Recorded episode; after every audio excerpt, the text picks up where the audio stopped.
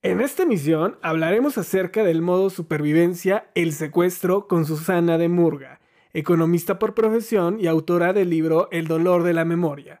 No te puedes perder este episodio porque junto a ella exploraremos las experiencias y reflexiones en torno a esta situación tan delicada y dolorosa, desde el impacto emocional hasta las estrategias para enfrentar y superar esta realidad.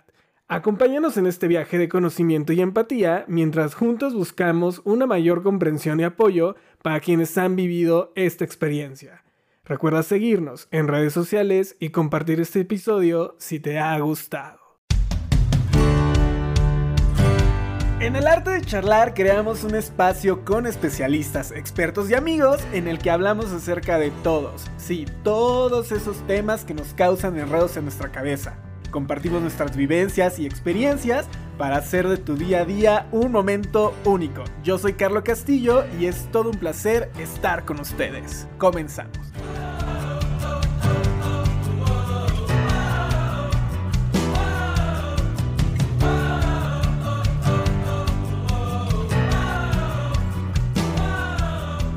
Amigos del arte de charlar, sean bienvenidos a un martes más, un martes en el que, les voy a ser súper honesto, cuando llegó este tema a mis manos, cuando comencé a investigar, la verdad es que me puse muy nervioso y un tanto ansioso. Son temas muy fuertes, e, es un tema que involucra a toda la sociedad, y en México, y no nada más en México, creo que en todo el mundo este tipo de temas nos pondrían algo nerviosos, pero el día de hoy vamos a aclarar todas nuestras dudas con una mujer especialista en esto. Y digo especialista porque acaba de escribir un, libro que se estrenó este junio. El nombre de, este, de esta edición es El dolor de la memoria, es el nombre que lleva su libro.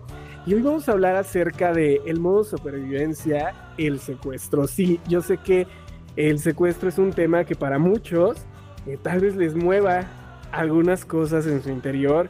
Y pues ¿Qué les puedo contar? ¿Qué les puedo, ¿Qué les puedo contar de la escritora? Ella es mexicana, economista por profesión, es autora de La vida en un hilván, Mejor morir bajo un zapato y Un hueco en el silencio. Y ella es Susana de Murga. Susana, ¿cómo estás? Bienvenida a tu podcast. Hola, mil gracias por invitarme aquí al arte del charlar con ustedes. Estoy feliz de, de compartir un rato con, con todo tu auditorio. Susana, este junio estrenaste y salió tu nuevo libro, un libro que habla acerca del, secuestro, un tema que creo que en la actualidad está muy sonado, no nada más por los medios de comunicación, sino porque las redes sociales han contribuido muchísimo a la difusión de este tema. ¿Cómo es que, que abordas un tema tan delicado en este libro? Porque sabemos que el secuestro es algo que se vive todos los días en México. Es algo que, ha incrementado en los últimos meses. Cuando investigaba para, para este episodio me di cuenta que nada más en mayo del 2023 hubo un incremento del 25%. Y, bueno, es, son, son cifras realmente alarmantes las que estamos viviendo. Así es, eh, pues es un tema muy, muy triste. Eh, la verdad es que yo en general lo que me dedico un poco es a explorar eh, los tipos de abuso de poder que existen en la sociedad y pues definitivamente el secuestro es uno de ellos.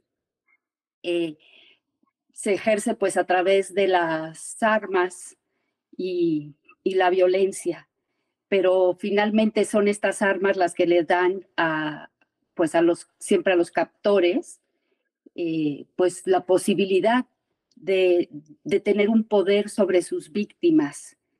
Pero no es el único tipo de abuso de poder, ¿no? Los hay a nivel familiar, los hay este, el abuso sexual infantil que también aborda esta novela. En fin, es, es donde hay poder, siempre existe el riesgo de un abuso que deriva en casos tan graves como es el secuestro. Completamente. Cuando realizaba la investigación para, este tema, escuché varios podcasts, varias vertientes, inclusive encontré un contenido donde entrevistaban a un, a un secuestrador y él hablaba mucho acerca de este poder, de esta satisfacción que, que tiene al secuestrar a la persona y que además esta satisfacción que tiene le va a dejar un, poder económico y, una ganancia, porque al final del día para ellos, pues es un trabajo. El ser secuestrador creo que ya es un trabajo, una vocación en México. qué triste, porque hiere a muchísimas personas, pero al final del día ellos les está dejando cierto, cierto poder económico, cierta adquisición y en algunos casos este placer. Susana, yo, yo, me pregunto, y hay una duda que, me generó durante toda esta investigación fue, ¿el secuestrador siempre va de la mano de, un trastorno psicópata o un trastorno narcisista? Pues no necesariamente.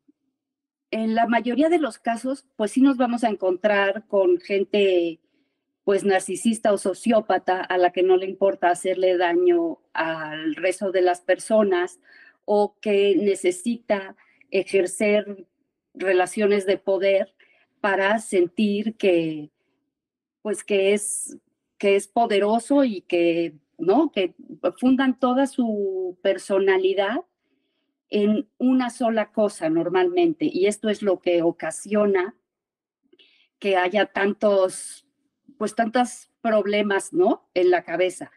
Em, la verdad es que una de las razones del secuestro es eh, pues la remuneración económica.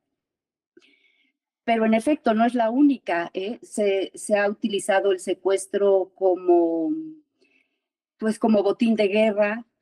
Eh, dicen que, que fue los primeros secuestros que existieron fueron así, secuestrando mujeres como, pues como como botín, como, o sea, como botín de guerra o como, como medio de intercambio después para obtener, eh, pues ya sea tierras o diferentes cosas durante una guerra, ¿no? Eh, también existe nada más por venganza, el, secuestro por venganza, por causar daño a alguien que, con quien se tiene una rencilla. Eh, básicamente son los tipos más comunes de secuestro. A veces se, si digamos que se mezclan unos con otros, cuando hablamos, por ejemplo, de un secuestro político, puede tener eh, tanto una intención de rencilla o ya sea de ajustar cuentas con una intención, digamos, económica.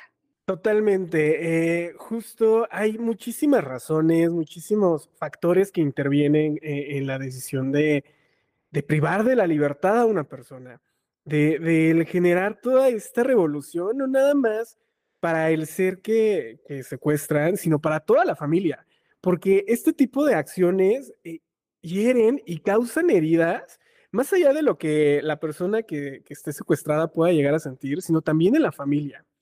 ¿Cómo es todo este impacto psicosocial que, que envuelve al secuestro? Porque es algo bastante duro, es creo que una experiencia bastante cruda. Nunca la he vivido y espero no vivirla. Toco madera para que ninguno la viva, pero, pero la familia, el impacto que tienen va muchísimo más allá de, justo la experiencia, del saber que tienen a un familiar secuestrado, eh, tal vez la parte económica, porque en muchas ocasiones las personas pueden llegar a quedarse inclusive sin bienes y eso es algo bastante fuerte que vivimos prácticamente todos los días. Sí, a nivel emocional, eh, la familia entera queda secuestrada, ¿no? El, la persona que fue capturada eh, padece, digamos, el terror de temer por su vida, de estar enfrentando una violencia constante, de, pues puede ser de estar encerrado, desde luego de estar alejado de su mundo. Eh, la familia, por su parte, eh, pues lo que más padece es la incertidumbre. Son 24 horas de incertidumbre constantes, porque pues están esperando una llamada, están esperando que todo esté bien, pero minuto tras minuto sin saber exactamente lo que está ocurriendo. Entonces, a, nivel emocional para la víctima, creo que sí se queda con una sensación de terror y de inseguridad eh, espeluznante, pero la familia em, desespera, la, familia es, como dicen, el que espera desespera y en el y la familia lo único que hace es esperar. Entonces, sí, sí hay muchos, pues digamos, siempre después de un secuestro es aconsejable recurrir a pedir ayuda porque pues sí, definitivamente acaba con los nervios del más fuerte, ¿no? Totalmente, siempre pedir ayuda y algo que, que, viene en el libro muy marcado es este revuelo que, se puede llegar a causar en la prensa y en los medios de comunicación. Afortunadamente, y lo digo afortunadamente, creo que como sociedad cada vez estamos haciendo más uso de las redes sociales, de exponenciar nuestros casos y no nada más quedarnos con los medios tradicionales. Creo que eh, el exponenciar este tipo de, cosas en los medios, tanto digitales como tradicionales, ya es un privilegio que tenemos como sociedad y es algo que, que puede llegar a jugar a nuestro favor cuando estamos e, en este tipo de situaciones como familia. ¿Qué tanto juegan los medios de comunicación y qué tan importante es incluirlos dentro de estas situaciones que nos pueden llegar a tener en suspenso, que nos pueden llegar a tener en ansiedad, que pueden llegar a, a, que no veamos las cosas claras y a tomar decisiones que, puedan ayudar a, nuestro familiar que en ese momento está privado de la libertad? Bueno, yo creo que hemos visto que las redes sociales funcionan de maravilla para, por ejemplo, las, alertas Amber, para desaparecidos, ayúdenme a localizar a tal persona. Y, y bueno, cuando la persona está perdida, está, fue un, digamos, un secuestro express, que es otra forma de secuestro o algo así, o eh, fue captada por una pues organización de estas semirreligiosas que ahora ocurre también, eh, pues lo más probable es que las redes sociales ayuden a, tener información, a que alguien la haya visto, a que, a que nos contacten, a que llegue a ella el hecho de que se le está buscando. Sin embargo, ya cuando hablamos de un secuestro puro y duro en el que ya existe un contacto de los secuestradores con la familia para solicitar un rescate. Creo que las redes sociales dejan de operar porque eh, hay un hermetismo alrededor del secuestro. La, la familia opta por tenerlo todo en el, conservarlo dentro del núcleo familiar sobre todo por una petición de los secuestradores que obviamente no quieren, eh, pues, que se difunda para que no se les busque más allá de lo que normalmente se, se les busca, ¿no? En el caso del libro, eh, es un secuestro que sí llega más que a redes sociales en esa época todavía a los periódicos y por eso el, el gobierno decide mandar al ejército mexicano a, buscar a la persona. Pero eh, digamos que a mí lo que me llamó la atención de este secuestro es que es un, no fue un secuestro en solitario, sino fue un secuestro grupal, eh, orquestado por un grupo armado, un brazo armado del narcotráfico que utilizaba durante un tiempo el secuestro como una, un, pues, una forma más de obtener recursos. Y me pareció que en ese sentido representaba bastante a nuestra sociedad mexicana, que por un lado enfrenta em, pues a este, no quiero decir narcoestado, porque yo no sé si soy demasiado optimista, pero creo que no estamos en un narcoestado, que sí el, pues el narco tiene tomados ciertos territorios, pero no el Estado. Y, pero, pero sí definitivamente hay zonas en las que se mueve como pez en el agua. Y entonces me pareció que este secuestro grupal representaba la presencia tan contundente del narco como casi una guerrilla, eh, la situación de nuestro país que no ofrece posibilidades para todo el mundo, ¿no? Que hay gente que tiene muy limitada su toma de decisiones, ya sea por falta de educación o por falta de oportunidades laborales, y representaba esta sociedad tan, también tan desigual. Entonces, digamos que fue esto lo que más me llamó la atención de ese secuestro. Susana, me encanta que mencionas eh, dos cosas. Vámonos primero a desmenuzar esta parte. Secuestros grupales. Eh, ¿Cuántas veces no hemos visto en el país? Y creo que recientemente, ahora con todo este tema de migrantes, hay muchísimos secuestros donde no se llevan a uno, se llevan trailers enteros con, con migrantes que justo investigando acerca de todo esto, en mayo ellos fueron los más afectados. Y creo que esto va a seguir creciendo porque, pues sí, o sea, son personas que, que utilizan como tipo de cambio que utilizan como, como una herramienta más para llegar a sus objetivos y muchos de ellos sí tienen que ver con delincuencia organizada y eso es lo más, lo más triste. Otro caso que me viene ahorita a la mente, los 43 normalistas que todavía ni siquiera tienen una respuesta 100% concisa, que cada vez van generando más y más y más dudas y, y, la bolita la pasan de un lugar a otro. Yo me acuerdo que cuando estalló ese suceso, yo estaba en la universidad y me acuerdo que, que un, un, profesor me dijo, ese acontecimiento va a trascender no por uno o dos años, va a ser algo que va a marcar la historia nacional y tenía muchísima razón.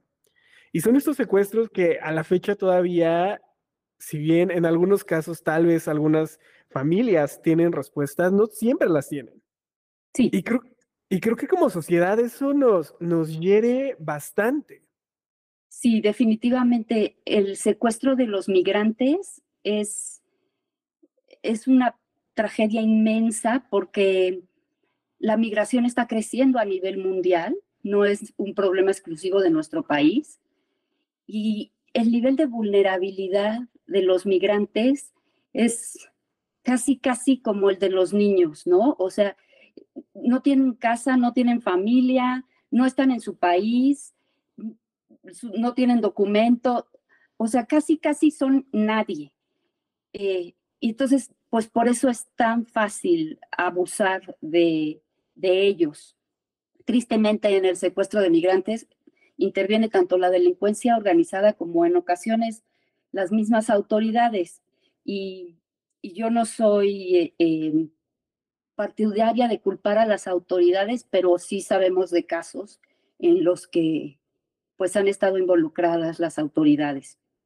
lo cual es durísimo porque saber que existe la delincuencia y el mal es parte de la lógica humana. Sin embargo, que las autoridades, en lugar de proteger a los ciudadanos en este caso, aunque no sean ciudadanos, a las personas, las, pues las sometan es, de verdad mueve el, sistema de valores del mundo entero, ¿no?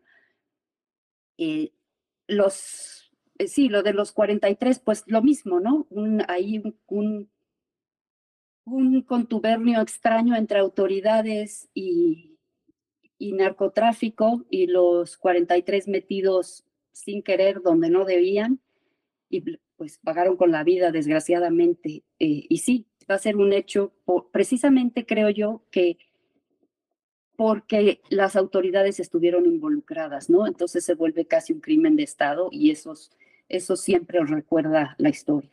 Totalmente, si hay algo que, que todos debemos de siempre tener en cuenta es que la historia marca, y la debemos de tener presente. Como sociedad a veces se nos olvida porque tenemos memoria a corto plazo, pero debemos de comenzar a trabajar eso y, a comenzar a generar estos cambios. El segundo concepto que mencionas, Susana, es las oportunidades. ¿Crees que estas oportunidades, el nivel socioeconómico, el lugar donde crecemos, influye en las decisiones para que una persona prive de la libertad a otra, para que comienza a secuestrar, para que em, tenga esta necesidad sobre las demás? eh, yo creo que sí influye eh, sin eh, eliminar la responsabilidad de cada quien. Quiero decir que siempre elegimos, pero nuestro abanico de elección es distinto. yo pienso que así como hay sobre todo cabezas de criminales que son, pues como decíamos, sociópatas, extremadamente narcisistas, que disfrutan el, sufrimiento ajeno y, son capaces de crear emporios de causando desgracia a los demás, eh, tienen también todo un sistema operativo que capta muchísima gente que no necesariamente es ni sociópata ni narcisista, ni, ni, disfruta especialmente del dolor, ¿no? Yo creo que, que estos, estos eh, pues digamos, subalternos normalmente, son los que eligen irse a formar parte de la delincuencia organizada o de la delincuencia simplemente, pero entre un abanico de opciones muy reducido. No, quizás no tengan la educación que tienen otros, quizás no tengan el acceso al trabajo que tienen otros, eh, quizás no hay suficiente empleo, em, quizás le pagan el triple simplemente por pararse en una esquina y alconear. Y bueno, pues sí, el siguiente paso es que le den una pistola y tal vez tenga que matar a alguien.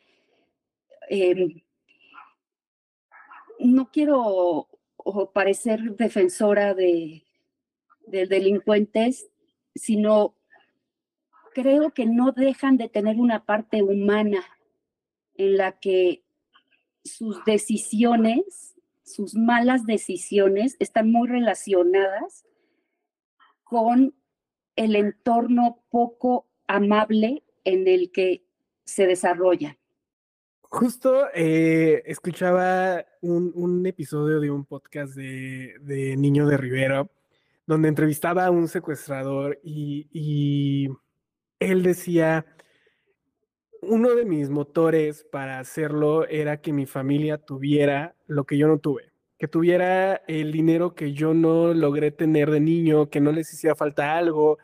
Eh, la falta de oportunidad de empleos en el país fue muy dura y para esa persona le fue más fácil el secuestrar a alguien más que el tener un empleo digno, un empleo en el que pues, tuviera que estar trabajando de 12 a 12, porque regularmente estos tipos de empleos pues son en, en lugares que, que implican muchas horas, que implican mucho esfuerzo, que implican cansancio y que al final del día a veces no ven remunerado al 100% todo ese esfuerzo que, hicieron. Si a veces uno eh, que está en un lugar privilegiado, que trabaja, que, que en teoría tiene un horario de oficina o la libertad para poder mover sus horarios, sentimos que tal vez no es remunerado, pero ellos están en un lugar todavía peor al que nosotros podríamos llegar a encontrarnos. Entonces, sí creo que, que la familia y el que esta falta tal vez de oportunidades que no existe en México puede llegar a influir justo en las decisiones de, conseguir el dinero de una manera fácil, rápida y de una manera en la que sí tal vez haya personas que, que no están, que no son de nuestra familia, pero que al final del día sí van a salir heridas. Sí, y eso sin considerar que que, en verdad hay gente que ni siquiera tiene la posibilidad de elegir, ¿no? Gente que, pues, que llegan y le dicen, a ver, o te vienes con nosotros o te mueres, puedes escoger, o te vienes con nosotros o se muere tu hermanito, puedes escoger. Eh, entonces, por eso digo que ahí las elecciones son, pues, inexistentes, ¿no? Todos escogeríamos lo mismo, o a lo mejor solo habrá una persona que tenga la entereza y la fuerza para escoger no irse con quien lo está amenazando con la vida de algún familiar o de él mismo, ¿no? Em, y eso ocurre tristemente, ¿no? Es este de... y ahí pues no queda de otra. Yo en la novela quise retratar precisamente a tres personajes, hay más, pero tres personajes que están en el crimen que, que representan como tres tipos de criminal o tres, eh, digamos, periodos del narco en México, ¿no? Uno más a la usanza de antes de, de ser eh, muy cabal en cuanto a la, digamos, ética, si se le puede llamar así, de la organización, ¿no? De respetar las normas que se impusieron y, también de no dañar por dañar, simplemente para ir tras su beneficio.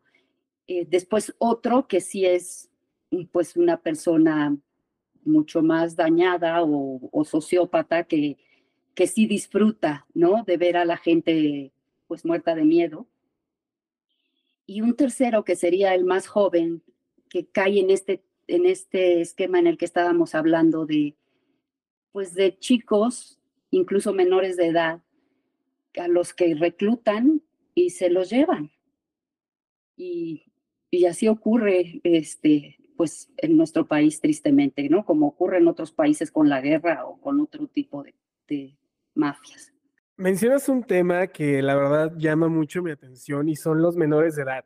¿Cómo es que los van involucrando en todas estas, en todas estas actividades? Y llama mucho mi atención porque, pues, en mi familia yo tengo sobrinos, o sea, sobrinos a los que quiero y adoro muchísimo, que algunos tienen menos de 10 años y, la verdad es que el ver cómo es que los manipulan, porque al final del día, pues ejercen esta parte de manipulación, de ofrecerles tal vez cosas fáciles, o el miedo, porque el que implementen miedo en ellos también tiene muchísimo que ver.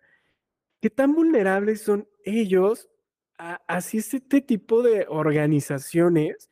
¿Y cómo es que, como padres, como sociedad, podemos tal vez educarlos un poquito para que no caigan en todas estas redes que, que, la verdad son, son bastante crudas, bastante duras y bastante dolorosas?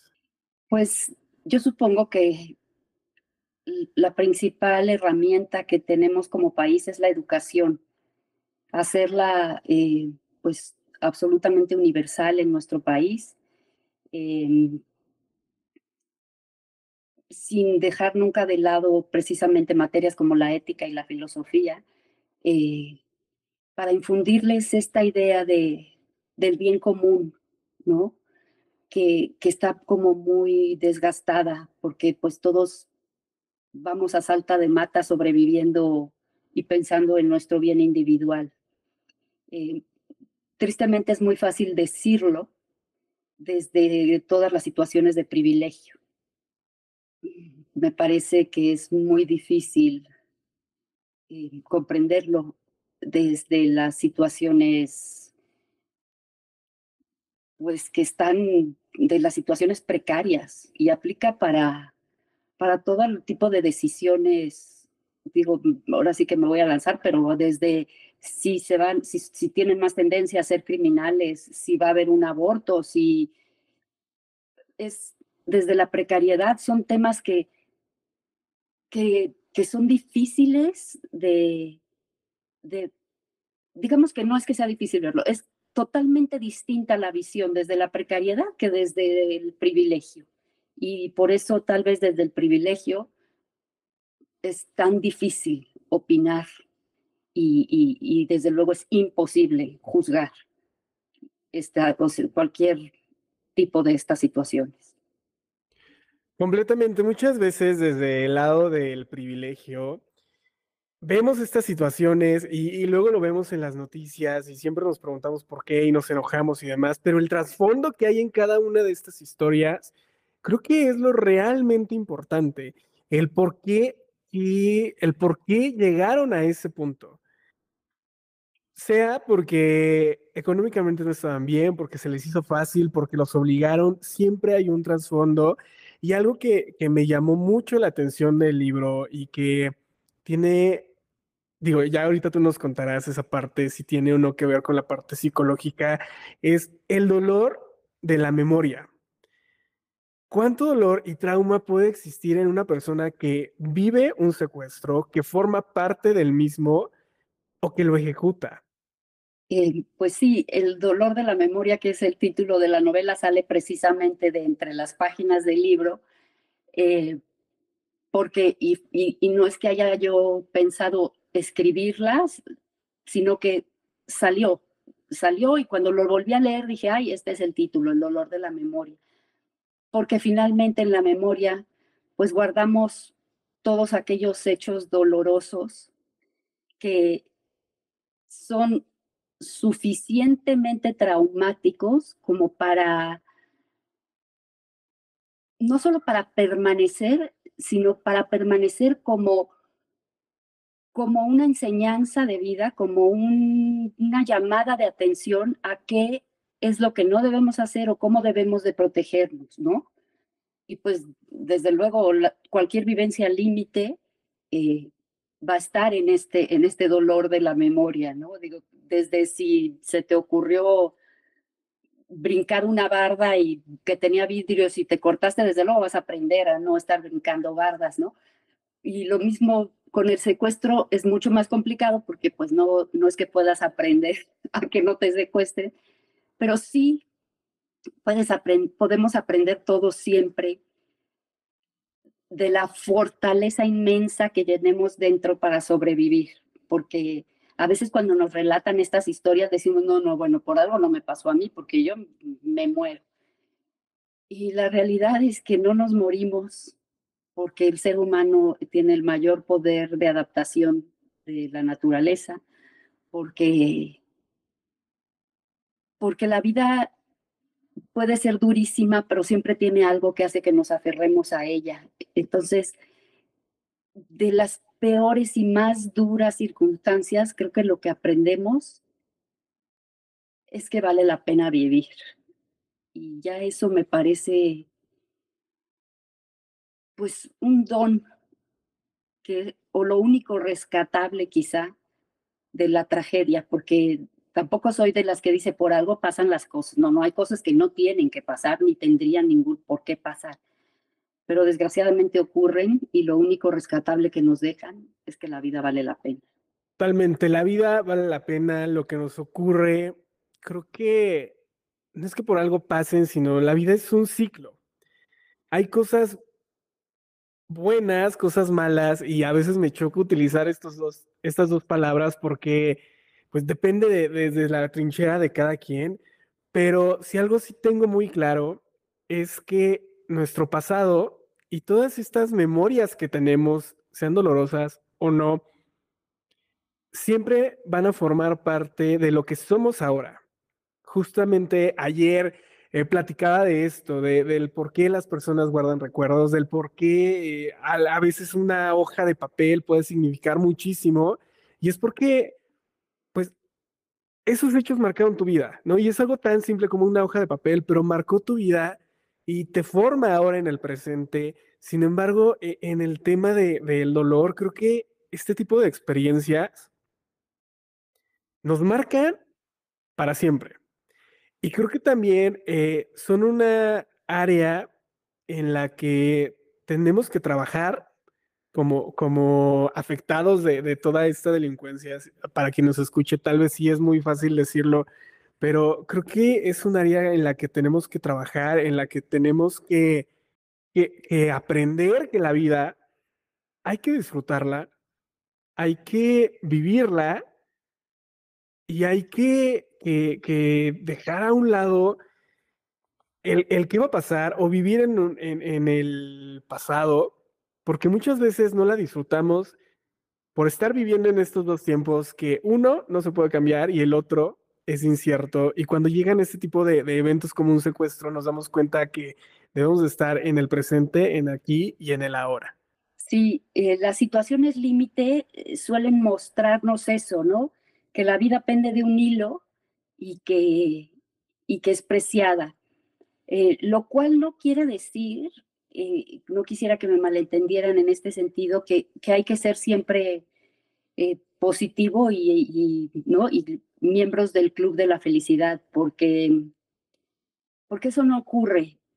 el dolor de la memoria es dolor y a veces nos atormenta y a veces nos hace pues desesperanzar, eh, preguntarnos qué sentido tiene si vivimos con miedo o preguntarnos el sentido de, no de la vida en sí, pero sí de del ser humano, de, de, cuáles son sus límites y sus, sus bondades y sus capacidades eh, de hacer el mal, ¿no? Entonces, se vale estar desesperanzado, se vale estar triste y se vale pedir ayuda para llegar al final a entender este dolor de la memoria, como tú decías, como, como un aprendizaje que siempre duele. No es que nos acordamos y digamos, no, hombre, te voy a contar una experiencia divertidísima. Jamás va a pasar eso. Pero, pero que cuando la recordemos, el solo hecho de que al recordarlo podamos ya hablarlo, quiere decir que ya lo estamos procesando y que ya va a empezar a operar en nuestro favor, ¿no? Cuando es un tema que no podemos regresar, está, está haciéndonos más daño que bien. Y, en ese sentido, creo que ese es el valor también de, del arte, de la literatura en mi caso, del cine para el que lo disfrute, de la pintura, que cuando vemos fuera aquello que nos atormenta en el interior, nos sentimos acompañados.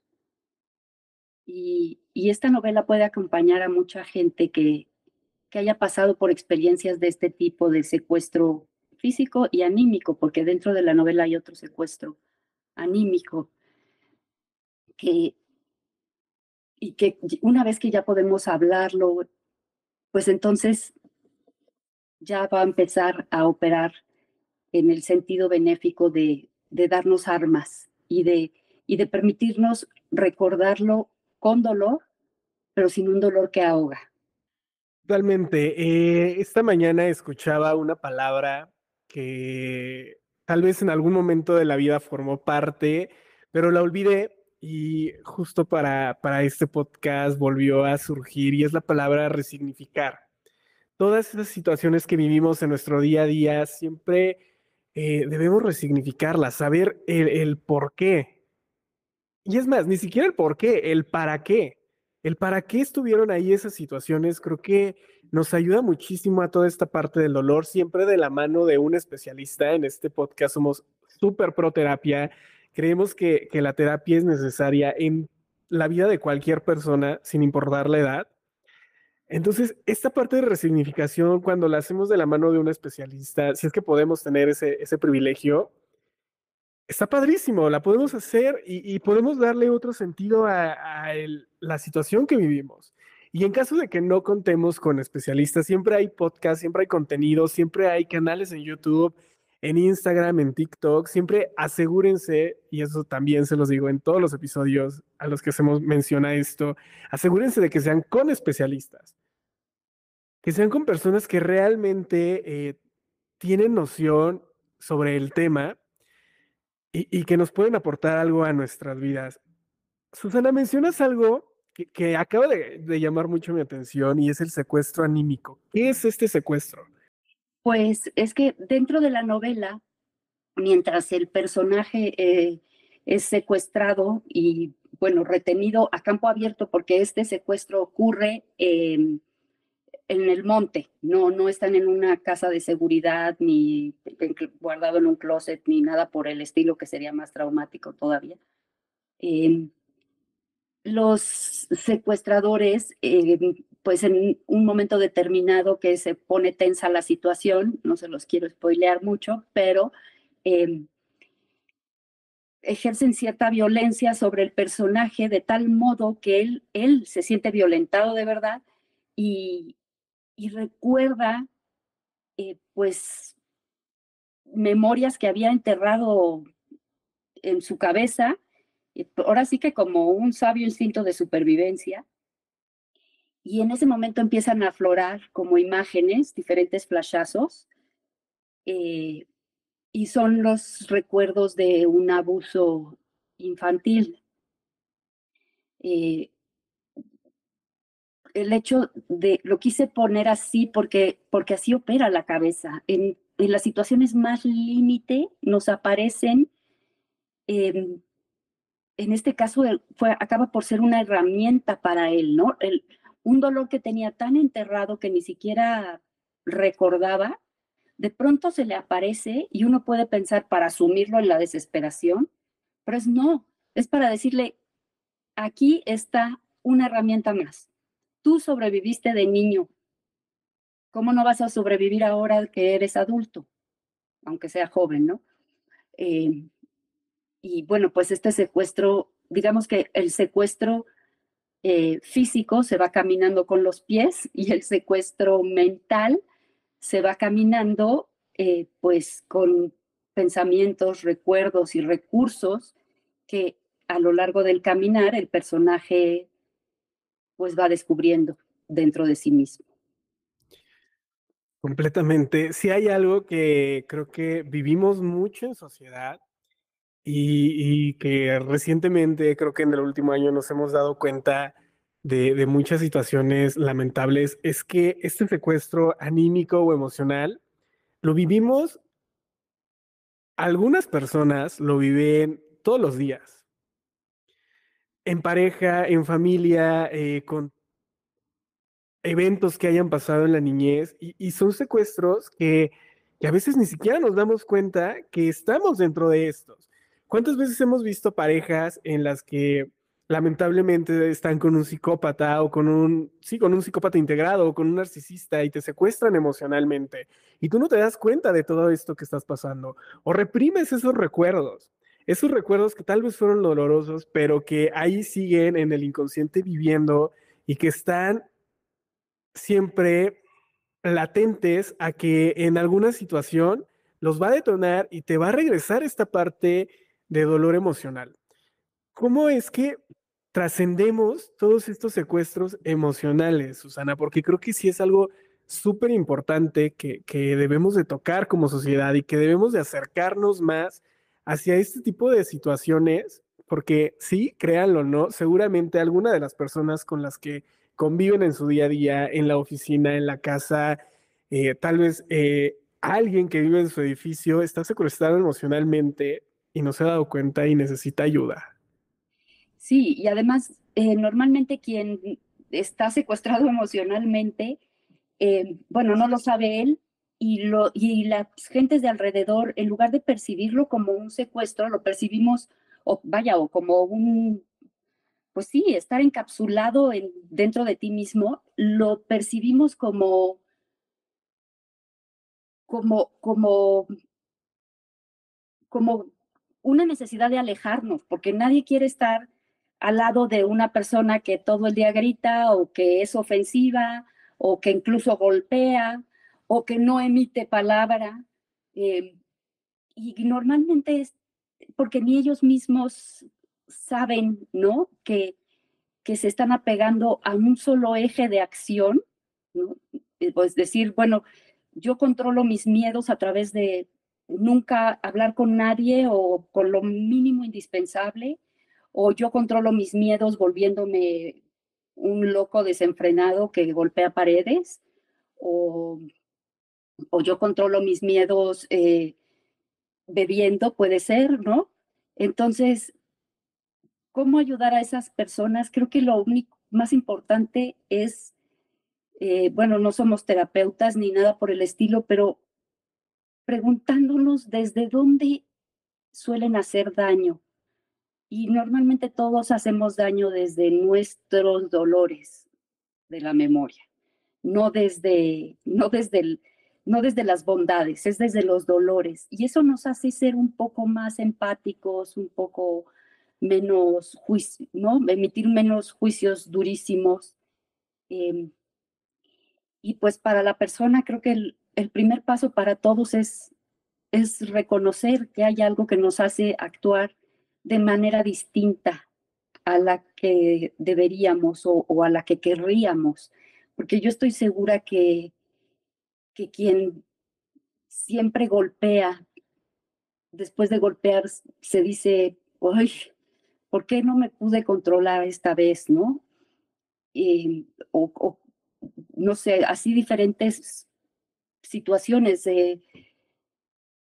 yo creo que cuando hacemos conscientes nuestros dolores, empezamos a sanar y, y desde ahí a poder vivir más armónicamente en el mundo. Creo que algo que debemos de hacer es el aceptar, el, el, reconocer que tal vez nos estemos equivocando en ciertas áreas de nuestras vidas. Ese creo que siempre es el primer paso. Susana, el dolor de la memoria, ¿qué te inspiró a crear esta novela? Pues em, en realidad partió de un secuestro real que ocurrió tal cual se eh, describe en la novela. Eh, después, los personajes de la ficción siempre van pidiendo diferentes acciones y empiezan a despegarse un poco de la realidad, lo cual no quiere decir que la novela no esté basada en hechos reales, sí está totalmente inspirada en hechos reales, pero, pero pues es novela, también está ficcionada y, y creo que las dos motivaciones fueron el cómo me impactó a mí vivir ese secuestro, no de tan cerca, pero sí relativamente de cerca. Y la segunda, eh, darme cuenta de cómo alrededor de ese secuestro había tanta gente, eh, pues con estos dolores que ni siquiera eran del, de este tiempo, sino del pasado, eran dolores previos eh, secuestros mentales, emocionales. Y de ahí surgió la idea de tratar ambos. Sin lugar a duda, creo que se tienen que, que, tratar ambas situaciones porque son hechos que marcan la vida de cualquier persona. Cuando yo investigué para este podcast, la piel se me puso chinita, nada más de pensar y de comenzar a ver este tema, que es un tema muy fuerte, que es un tema que como sociedad a veces tratamos de, de omitir o de tenerlo ahí adentro en una caja oscura donde no lo tocamos, pero el enfrentarnos a todo este tipo de conversaciones, el hablar, el alzar la voz, creo que es algo que debemos hacer. Es algo que con contenido como tu libro, como este podcast, va a ayudar a todas las personas que lo están viviendo o a aquellos que lo vivieron, ¿no? Porque al final del día creo que también esta parte de, las secuelas que nos dejan mentales, emocionales e inclusive físicas, porque estos secuestros la mayoría de las veces traen consecuencias físicas que no son nada gratas, que al ver tu mano a la que posiblemente mutilaron o te hace falta algo en el cuerpo, siempre te va a estar recordando. Y son temas que debemos de enfrentar, que debemos estar conscientes que están ahí en nuestro día a día y que en el lugar donde menos te lo esperes, puede que exista algo. Recientemente, eh, en las noticias salió una, una, nota de un secuestro eh, y homicidio muy cerca de mi casa que fue muy sonado en Ciudad de México y no nada más aquí, sino a nivel nacional. Y, la cercanía del de, el lugar donde ocurrió, o sea, estaba a dos calles de mi casa y yo dije, pude haber sido yo. Qué miedo. O sea, qué miedo que, que, este tipo de cosas pasen tan cerca de, ti y que como sociedad las ocultemos. Sí, y, también eh, ya que hablas de, de arropar a cualquiera que haya sido víctima y de cualquier abuso de poder, ¿eh? Eh, a veces nos, a la sociedad nos incomoda tocar estos temas no solo en espacios públicos, sino incluso en lo personal. O sea, a veces cuando alguien llega y te cuenta algo de veras desgarrador que le ocurrió, pues tú dices, ay, sí, lo abrazas, y llora, pero, y si acaso al día siguiente le vas a preguntar, ¿cómo sigues? Pero no quieres ahondar porque es, se requiere de, esfuerzo físico realmente eh, para, para apropiarse del dolor de los demás. Entonces, normalmente no queremos ahondar. Y yo quiero decirles que, que lo que me he dado cuenta es que las víctimas quieren hablar. Si una te dice, oye, yo eso no quiero hablar, ah, bueno, eso se respeta, pero en general necesitan sacar y necesitan que alguien se interese por ellos y les pregunte y les diga cómo te sentiste. Entonces, eh, pues yo también un poco en ese sentido escribí esta novela en la de vamos a acompañarnos, ¿no? Todos las víctimas de diferentes dolores. Si hay una frase que marcó mi vida el año pasado fue el hablar sana, el expresarte, el decir lo que sientes. Eh, estos sentimientos no son buenos ni malos, son sentimientos, son emociones, sácalas. Todos los seres humanos las tenemos ahí. Si te reprimes, si alguien te dice, no, llorar está mal, no, deja de contarlo, ¿por? Si, eso a ti, si el hablar a ti te va a hacer sentir mejor, hazlo. Hay personas, hay especialistas, existen hombros en los que puedes llorar, que te van a escuchar y que van a estar ahí siempre para ti. Y pues a seguir adelante, a seguir adelante. Susana, ya nos vamos. Este podcast, la verdad es que nos ha dejado muchísimo aprendizaje, muchísimas cosas que tenemos que analizar, que tenemos que, que seguir trabajando como individuos y como sociedad. Por favor, dinos dónde adquirimos este libro imperdible. Se los vamos a dejar en las redes sociales del podcast porque en verdad lo tienen que leer. ¿Dónde lo adquirimos? Tus redes sociales, ¿dónde te encontramos, por favor? Claro que sí. Bueno, el libro está a la venta en librerías, eh, pues Gandhi, eh, Porrúa, está en Sanborns, en Gonville, en Guadalajara. Eh, desde luego también está en Amazon. Y mis redes sociales son www.demurga.com.mx eh, esa es mi página, de ahí pueden acceder al Instagram, al Face también, que en los dos soy Susana de Murga, junto en Instagram, separado en, en Facebook. Y a todos me encantará escuchar sus comentarios, su retroalimentación. Eh, deseo que disfruten la novela porque debo decirles que pese a lo duro que resultó este programa ¿no? de temas, eh, la novela está llena de esperanza, de esperanza de vida. Incluso hay rasgos de humor, porque en las peores tragedias todavía nos reímos a ratos. Así que estoy segura de que es una lectura amena. Un imperdible de este podcast. Lo vamos a dejar en nuestras redes sociales. Susana, muchísimas gracias por haber estado con nosotros en esta emisión. No, de veras, muchísimas gracias a ti eh, el arte de charlar, desde luego, es un arte, como tú dices, hablando sanamos, así que charlando con más razón. Totalmente. Y gracias a todas y todos aquellos que se conectan martes a martes para formar parte de esta historia, parte de este arte de charlar. Yo soy Carlos Castillo y recuerden seguirnos en nuestras redes sociales.